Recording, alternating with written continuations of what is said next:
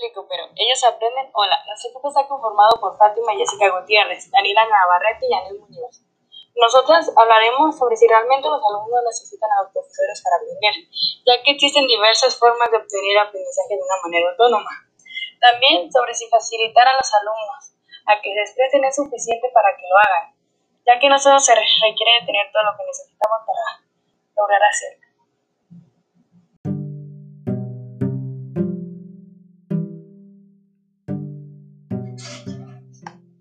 Otra parte en la que habla nuestro párrafo es que por medio de la enseñanza se instruye y al mismo tiempo se educa, es decir, se moldea la personalidad del alumno. El papel de la enseñanza está en ayudar a, pasar de las concepciones funcionales a los conceptos científicos, y en el corazón mismo de la enseñanza se da una relación, unos intercambios entre el profesor y sus alumnos. Tal interacción es necesaria y se debe mantener para que aquellos hayan adquirido las estructuras cognitivas necesarias para la comunicación y comprensión que se pretende.